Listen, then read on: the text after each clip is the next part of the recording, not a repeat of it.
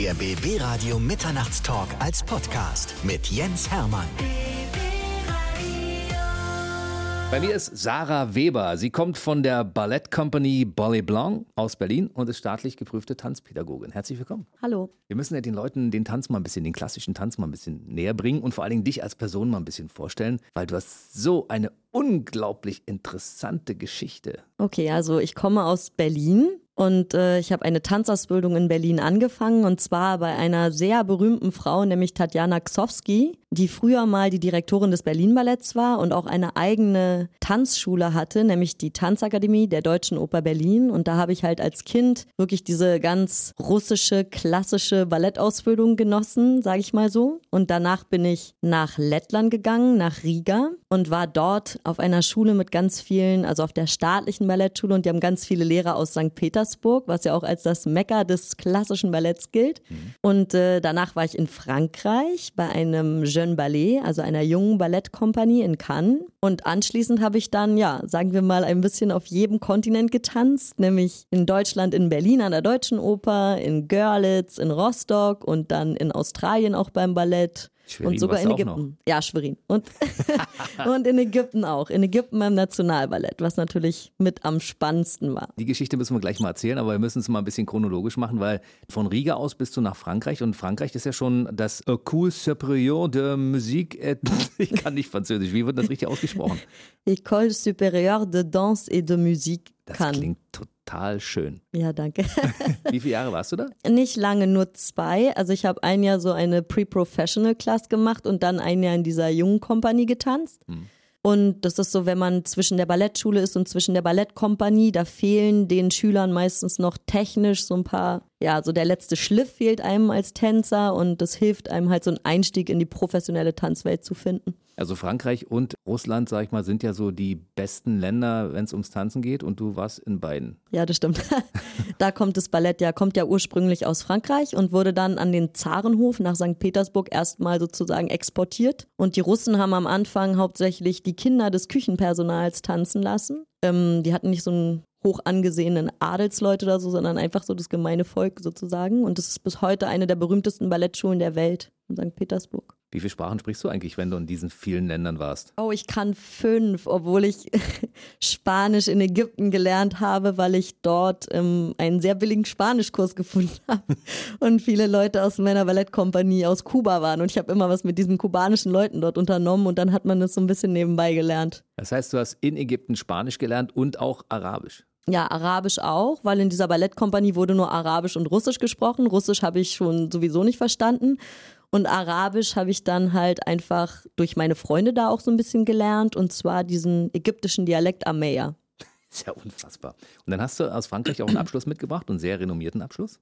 Äh, ja, also ich bin halt staatlich geprüfte Tänzerin und Tanzpädagogin. Ich habe nochmal so eine Tanzpädagogenausbildung auch für mehrere Monate in Lyon am Konservatorium gemacht. Das hat also, auch so einen schönen Namen. Kannst du das mal sagen auf Französisch? Ich höre das so gerne. Äh, was meinst du, dieses Conservatoire National Supérieur de Danse de Lyon? Ja, das wollte ich hören. Oh, ja, das, das mit am Ende einer Jury der Pariser Oper und ich hatte wirklich Angst, dass ich den Abschluss nicht bekomme, nicht aufgrund meiner Leistung, sondern ich habe am Tag selber aus Versehen mit dem Fahrrad auf dem Bürgersteig eine Dame der Jury angefahren. Oh Gott. Und, und äh, ich wusste nicht, dass sie von der Jury war und sie wusste auch nicht, dass ich eine der Prüflinge war. Aber als ich dann in das Zimmer kam, wo die Prüfung stattfand, hat sie mich die ganze Prüfung lang so angeguckt, dass sie mich schon mal irgendwo gesehen hat. Und das hat mich wirklich nervös gemacht und durcheinander gebracht. Hast du denn mit ihr gemeckert, dass sie da irgendwie im Weg rumstand? Oder wie ja, ja, geschimpft, wie man halt als Fahrradfahrer dann was auf der Straße sagt. Ja. Aber Prüfung geschafft. Äh, ja, Prüfung geschafft, obwohl ich auch, also für die älteren Schüler, Konservatorium muss man halt eine Prüfung ablegen, weil man ist ja dann eine Tanzlehrerin und zwar für die Berufsausbildung für Kinder zwischen 4 und 18 Jahren. Das heißt, mit den älteren Schülern ging es ganz gut und die kleineren Schüler waren ein bisschen wild, weil die kamen so aus dieser Banlieue, also aus den Vorstädten da und die sind nicht so einfach zu bändigen, wenn man die noch nie gesehen hat. Das ist ja, normalerweise arbeitet man ja im Tanzunterricht länger mit den Kindern zusammen und kann einen besseren Draht zu denen entwickeln. Und mit vier Vierjährigen, die man das erste Mal in seinem Leben sieht und man soll denen gleich sagen, was die im Unterricht machen sollen. Das ist schwierig. Aber das klappt ja bis zum heutigen Tag sehr gut. Du kommst ja bei den kleinen Kindern sehr gut klar und die lernen ja bei dir auch das Tanzen. Sarah Weber ist bei mir. Du hast ja dann 2012 bis 2014 dein Masterstudium gemacht und zwar in Köln. Ja, ich habe in Köln ähm, International Arts Management studiert. Schon wieder ein schöner Begriff, diesmal auf Englisch. Oder Kunst- und Kulturmanagement. Und ähm, ja, das war an der Musikhochschule und ich, ich habe das gemacht, weil ich wusste, dass ich auch später halt weiter in diesem Bereich arbeiten wollte, also mich vielleicht selbstständig machen oder irgendwas. Ich mag auch Organisation und Management und das habe ich ja jetzt auch gemacht und geschafft mit der Gründung meiner Tanzkompanie. Und ja, ich wollte halt so ein bisschen Know-how haben. Also wir, was hatten wir für Module? Wir haben ein bisschen was über Recht gelernt, über Finanzierungsmodelle im privaten und öffentlichen Bereich, haben wir gesprochen über Managementkonzepte und es ist natürlich in der Realität nicht so anwendbar, wie es an der Uni sich theoretisch einfach angehört hatte, aber gut. Aber Studium mit Auszeichnung abgeschlossen. Mit Auszeichnung abgeschlossen. Unglaublich. Und jetzt hast du beides. Also du hast die Praxis zum einen mit den vielen, vielen Abschlüssen von allen Teilen dieser Welt und du hast die Theorie aus Köln. Genau, ja. Und mhm. damit wurde Ballet Blanc gegründet? Genau, also ich habe diese Ballettkompanie gegründet und das hatte auch so ein paar, ähm, ja, einfach persönliche Gründe, die halt von meinem Background, auch von meiner Biografie kommen. Also ich habe ja auch einfach in Ägypten zum Beispiel gesehen, dass es vielen Kindern sehr viel schlechter geht als hier. Und ähm, ich hatte immer diesen Kontrast. Dann habe ich halt in Cannes auch sehr reiche Kinder gesehen. Und meine Idee war einfach immer, dass ich Ballett auch ein bisschen sozialer gestalten wollte und das wieder zugänglich halt für alle Leute machen möchte. Also ich möchte nicht nur, dass es so eine elitäre Hochkultur ist, wo dann halt, weiß ich nicht, eher die besser Betuchten in die Staatsoper kommen können, sondern ich möchte das halt auch Kindern zugänglich machen oder Familien, älteren Menschen, die vielleicht jetzt nicht so viel Geld haben oder nicht so weite Wege auf sich nehmen können. Und deswegen war halt die Idee, das wieder in den ländlichen Raum zu bringen und in die kleineren und mittleren Städte nach Brandenburg und einfach ja in unsere Region und alle zu beteiligen sozusagen und, und Ballett populärer zu machen vor ja, allen Dingen. Und deshalb ja? bist du ja heute auch hier. In Fürstenwalde bist du ja mit den United Dancers zusammen mhm. und ihr macht da regelmäßig Projekte, wo du genau das hast. Kinder aus dem normalen ländlichen Raum, in Anführungszeichen, auch Kinder von Eltern, die nicht so gut betucht sind, genau. die bei dir das Tanzen lernen können. Ja, richtig. Also wir machen Ballettmärchen. Wir haben ein Format, das mag ich am meisten, das heißt Märchen für Minis. Da präsentieren wir halt diese klassischen Ballettmärchen, was haben wir schon gemacht, Nussknacker, Cinderella, Dornröschen, aber im kindgerechten Format, weil das ja normalerweise an den Staatsopern zum Beispiel auch drei Stunden lang geht und für vier, fünf, sechsjährige Kinder ist es einfach viel zu lang. Wir kürzen das auf eine Stunde, 15 Minuten dann gibt es zwischendrin auch noch eine 20-minütige Pause, so circa nach 45 Minuten, wo die Kinder trinken können, Süßigkeiten kaufen können oder auch nicht. Und dann ist es halt so, dass nicht nur Profitänzer halt bei diesen Vorstellungen auftreten, sondern die Kinder sehen auch andere Kinder, die da tanzen und mit professionellen Tänzern zusammen.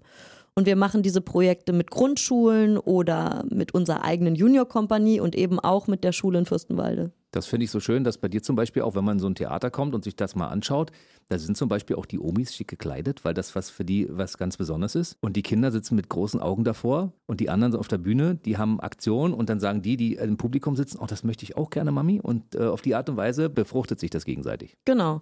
Öfters ist es auch so, dass die kleineren Kinder auch wirklich aufstehen und am Ende oder ab dem zweiten Akt dann nach der Pause nach vorne laufen und wirklich so schon fast am Bühnenrand stehen, weil sie wirklich in dieses Stück reinkommen, so. Dadurch, dass sie auch andere Kinder sehen, identifizieren sie sich, glaube ich, auch einfach mehr mit dem Stück oder dass sie näher an den Darstellern dran sind. Wir haben ja auch nicht diese Distanz von im großen Theater 20, 30 Meter, wo man von der Bühne weg ist, sondern ist vielleicht fünf Meter von der Bühne weg.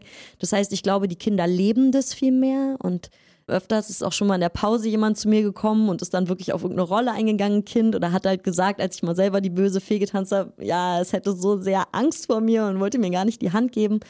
Und das ist halt ein schönes Feedback. Oder eine ältere Dame ist mal zu mir gekommen, die hatte wirklich Tränen in den Augen, nachdem wir so ein romantisches Ballett getanzt haben und meinte, sie wäre wirklich so tief berührt. Und es ist einfach schön, weil man auch den direkten Kontakt mit dem Publikum hat und, und wirklich direkt auch versucht, den Leuten was zurückzugeben und eben nicht ein abgedrifteter Künstler ist, der dann irgendwo in der Garderobe verschwindet oder so. Also Sarah Weber ist eine absolut international anerkannte Tanzpädagogin, aber sie ist trotzdem auch zum Anfassen da. Das finde ich so das Schöne, wenn man dich irgendwo auf einer Bühne sieht. Man kann mit dir auch ganz normal reden. Normalerweise ist das ja immer, Tänzer wirken ja allgemein, auch Choreografen, so ein bisschen arrogant immer. Ne? Und in ja. dem Augenblick impliziert man auch automatisch immer, oh, der hat was auf dem Kasten oder die hat was auf dem Kasten. Mhm. Du bist so nahbar. Ja, ich bin ein bodenständiger Mensch. Und trotzdem hast du diese Qualifikation. Das ist natürlich auch eine Sache, die sehr schön ist, für mich persönlich, weil man kann dich sofort ansprechen und zu den Dingen mal befragen, die wichtig sind, die mit Tanzen zusammenhängen. Danke, ich nehme es als Kompliment, danke. Das Schöne ist ja auch, dass deine Inszenierungen wirklich nachmittags stattfinden, weil, wie du schon sagtest, also Kinder abends vor irgendeine Bühne zu setzen und denen drei Stunden Ballett zu kredenzen, ist es nicht so einfach. Das nehmen die dann auch nicht mit. Das soll ja ein schönes Erlebnis sein, wenn es nachmittags stattfindet und mit einer Pause drin ist, ist es natürlich für Kinder viel greifbarer. Ja, also ich finde es halt wirklich wichtig, also dadurch, dass ich auch Kinder unterrichte, ich habe auch eine eigene Junior-Kompanie, wenn man viel mit Kindern arbeitet und ich arbeite wirklich mit Kindern zwischen, sagen wir mal, hauptsächlich so vier und zwölf Jahren, dann sieht man auch einfach, was die Kinder für Bedürfnisse haben, wie lange deren Geduldsspanne dauert, wie lange die sich konzentrieren können, was die wirklich interessiert und ich versuche halt in diesen Vorstellungen, die ich mache oder Veranstaltungen darauf auch einzugehen, was wirklich die Bedürfnisse von den Kindern sind. Die sind da im Vordergrund bei diesen Märchen für Minis halt, bei diesem Format. Wer sich das mal angucken möchte, dem können wir schon mal vorneweg so einen kleinen Vorgeschmack sagen.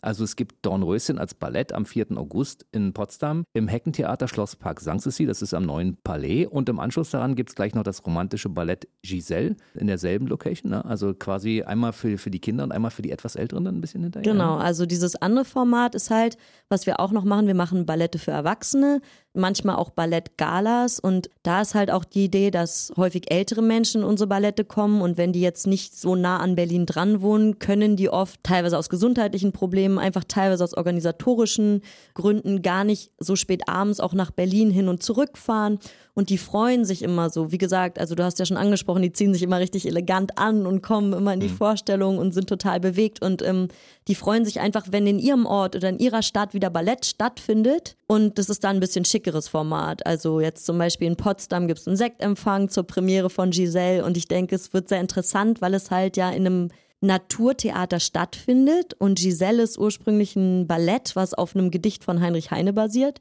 Das heißt, dieser Zeit der Romantik halt, wo es ja viel um diese Naturverbundenheit ging. Und ich freue mich ganz besonders, weil wir werden auch das erste Mal Ballett auf Rasen tanzen. Mm. Also es gibt ja Tennis auf Rasen und so weiter, aber jetzt ist Ballett, also ohne diese Spitzenschuhe dann allerdings, weil damit würden wir wahrscheinlich in der, im Gras versinken. Aber es ist wirklich im Naturtheater und die Kulisse ist die perfekte Kulisse für das Ballett. Und man kann sich das schon mal anschauen. Also wer jetzt die Termine nachschlagen möchte, weil er da gerne hingehen möchte, bellyblanc.org. Das ist auch nicht ganz so leicht, aber wir können es ja vielleicht mal buchstabieren. Also Ballett ganz klar, aber mit einem T nur. Ja, weil es ist französisch. Eigentlich heißt es ja Ballet Blanc. Ballet Blanc. Ja. Ich sag's mal deutsch jetzt, also Ballett mit einem T und Blanc mit C.org. Da findet man die ganzen Termine. Auch zum Beispiel für die große Ballettgala. Schwansee zum Beispiel und Ausschnitte aus den beliebten Klassikern in Oranienburg in der Oran Orangerie. Ich, jetzt bin ich völlig Es ist alles mit Französisch. Du Mann, musst halt für Ballett echt Französisch. Ja. Es ist ja auch so, dass die ganzen Begriffe für die Bewegung auf Französisch sind. Aber du kannst es ja übersetzen. Also, aber ich kann sagen, der 8. Dezember 2019, 15 Uhr in Oranienburg. Also die Termine findet man hier auf deiner Internetseite. Genau. www.balletblanc.org oder Ballettblanc mit C geschrieben und Ballett mit einem T. Und bei Facebook unter Ballet Blanc Tanz Company. Genau, richtig. Auch ja. wichtig. So, jetzt müssen wir natürlich noch über deine Geschichte was erzählen, weil du hast natürlich als als Tänzerin so viele tolle Sachen erlebt. Du warst zwischendurch, haben wir vorhin gehört, auch in Ägypten und du hast, glaube ich, direkt vor den Pyramiden getanzt. Ja, ja, also wir haben Aida gemacht. Das ist ja eigentlich eine Oper, mhm. aber es gibt viele Balletttänzer da. Es gibt so einen Triumphmarsch und äh, da hatten wir eine Bühne, die wurde direkt vor den Pyramiden aufgebaut. Allerdings hatten wir dann das Problem, dass wir die Garderoben in den Zelten hatten und da ist dann hinterher noch Schmuck gestohlen worden. Uh. Also es war sehr abenteuerlich, aber diese Kulisse war natürlich, ähm, ja, die ganze Oper spielt in Ägypten. Aida ist eine Oper von Verdi, die in Ägypten spielt. Das heißt, wo kann man es besser präsentieren als in Ägypten mit ägyptischen Tänzern und Leuten? Also es war perfekt. Was hast du noch an schönen Dingen erlebt während deiner großen Tanzkarriere, die ja noch nicht vorbei ist? Oh, viel habe ich gemacht. Was habe ich alles erlebt? Ich war zum Beispiel auch in Australien beim Ballett. Wir haben eine Tournee gemacht, die ging durch Australien. Ähm, hauptsächlich waren wir auch ganz im Süden in Tasmanien auf dieser Insel. Da habe ich ganz tolle Natur gesehen, einfach deswegen, weil wir mit dem Tourbus immer über das Land auch gefahren sind. Da sind wir auch in kleineren Theatern aufgetreten, haben teilweise auch Workshops für Schulen gemacht. Da habe ich mich auch ein bisschen inspirieren lassen für meine Tanzkompanie und die Programme. Haben wir auch mit Kindern was gearbeitet. Dann war ich in Ägypten auch bei der Revolution. Das war ein bisschen schwierige Erfahrung, aber auch schon etwas, was mich sehr geprägt hat.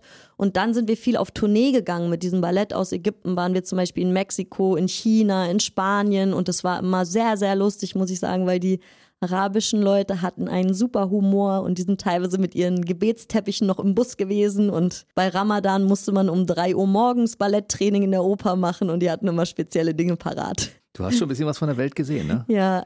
Du warst ja auch mit der jungen Ballettkompanie Jeune Ballet International unterwegs. Also die sind hauptsächlich an der Côte d'Azur unten in diesen kleineren Theatern. Und ähm, das ist so eine Company, wo die Leute noch, sagen wir mal, zwischen Schule und professionellem Tänzer stehen. Also die sind so zwischen 18 und 22 Jahre alt. Deswegen wird man dort noch nicht bezahlt. Und da macht man es nur aus Spaß und der Freude? Nö, also es ist ja wie wenn man jetzt von der Uni, sagen wir mal, kommt und hat noch nie gearbeitet, macht man ja auch erstmal ein Praktikum und verdient wenig Geld. So muss man sich das halt vorstellen, ja. So, und du würdest jetzt den Kindern in Brandenburg und Berlin auch gerne das Tanzen beibringen. Das machst du ja auch regelmäßig in den verschiedenen Formaten, also einmal in Berlin, im Prenzlauer Berg, glaube ich. Das ist in der Nähe von der Gleimstraße. Genau, also im Moment ist es in der Greifenhagener Straße. Mit den Kindern bin ich zurzeit in der Burlesque-Akademie. Ah, auch. ja, das ist auch interessant. Allerdings ist es ein bisschen schwierig, weil da liegt viel glitzerndes Zeug herum und ich muss immer aufpassen, dass niemand das anfasst während den Proben und sich die Kinder nicht verkleiden mit Fächern und Federboas.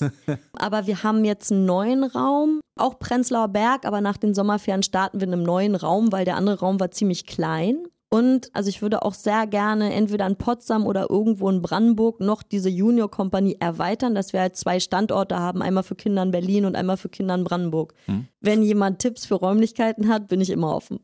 Die Internetseite sagen wir gleich nochmal, aber auch ansonsten in Fürstenwalde natürlich auch nach wie vor? Ja, ja, also da haben wir aber eine Projektkooperation, die einfach längerfristig besteht und da ist es so, da ist ja eine Schule vor Ort. Das heißt, die Chefin der United Dancers, Kai Graf, die hat ja eine eigene Schule und da muss ich mich um nichts kümmern. Also ich komme einfach dorthin und arbeite mit den Kindern, die in ihrer Schule angemeldet sind. Aber Nachwuchsförderung der jungen Talente aus der Region ist dir schon wichtig. Ja, da geht es halt eher auch darum, das meine ich jetzt sind nicht nur Kinder, sondern es gibt auch junge Tänzer, die zum Beispiel in Berlin diese staatliche Ballettschule abschließen. Und es ist leider so, dass viele Absolventen auch dieser staatlichen Ballettschulen später nicht direkt ins Berufsleben können oder halt keine Stelle als Künstler finden. Es ist ja genau das gleiche bei den Orchestern oder Sängern.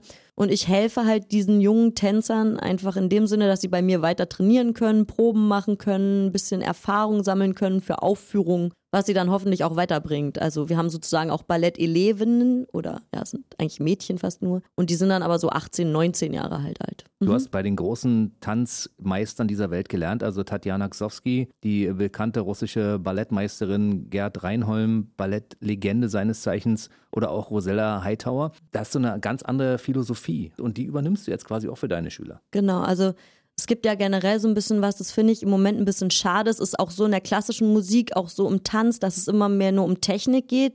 Also bei der klassischen Musik ist es dann halt noch sauberer, noch perfekter, noch schneller zu spielen.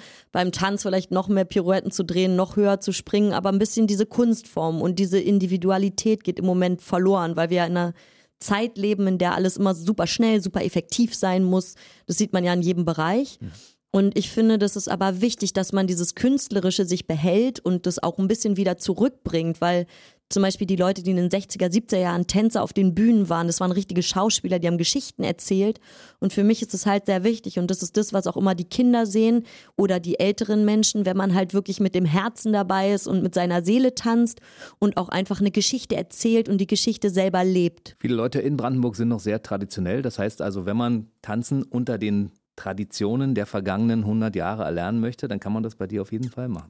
ja, also mit der Technik habe ich auch schon, bin ich schon mit der Zeit mitgegangen, also habe ich mich schon abgedatet. Aber die Philosophie. Die Philosophie ist halt noch eine andere und ich habe halt auch einfach diese zum Beispiel Tatjana Ksowski oder ähm, auch Rosella Hightower sehr bewundert, weil sie wirklich Pionierinnen ihrer Zeit waren. Also sie waren wirklich in den 20er, 30er Jahren starke Frauen, die wirklich auch ähm, neue Dinge, choreografische Dinge gemacht haben. Also Rosella Heiter war ja auch die Direktorin der Pariser Oper und ich erinnere mich, in dieser Schule in Cannes haben wir uns mal einen Film angeguckt, wo sie selber sehr jung war, ich glaube 40er, 50er Jahre, da hat sie selber im Schwarz-Weiß-Film auf dem Dach der Pariser Oper getanzt, einfach frei irgendwie mit Spitzenschuhen und so einem Schal, das war ein irrer Film.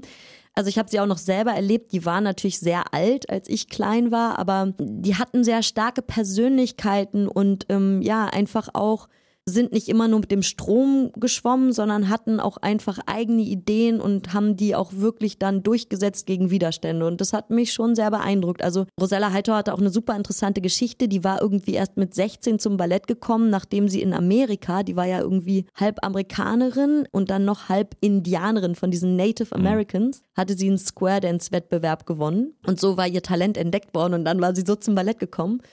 Und sie hatte sich irgendwie dieses Kämpferische immer bewahrt. Also man durfte halt nie zimperlich sein und sie hat immer sofort die Persönlichkeit von jedem Schüler direkt erfasst und so. Und ich finde, dass halt früher gab es mehr Leute, die mehr Persönlichkeit hatten und auch einfach ja zu ihren Ideen gestanden sind so. Aber das nimmst du ja mit und du möchtest das gern deinen Schülern auch vermitteln. Ich möchte das sehr gerne meinen Schülern vermitteln. Ich Ja, gebe mir alle Mühe. Das machst du auch sehr, sehr gut. Ja. Und deshalb äh, werden wir dir auch noch ein paar Schüler vorbeischicken. Wo kann man dich finden? Nochmal deine Internetseite bitte und auch in den sozialen Medien, wo du da zu finden bist. Okay, also meine Internetseite ist www.balletblanc.org und Ballett schreibt sich nur mit einem T und Blanc mit C. Und nicht .de, sondern .org, ganz wichtig. Und bei Facebook unter Ballet Blanc Tanzkompanie, da findet man dich auch. Da Genau. gibt es auch die aktuellen Termine, zum Beispiel für die Auftritte in Potsdam, Sanssouci, beziehungsweise auch in Oranienburg oder auch auf dem Berliner Weihnachtsmarkt dann im Dezember 2019. Da wirst du auch wieder mit verschiedenen Tänzern vertreten sein. Genau, also wir treten ja immer auch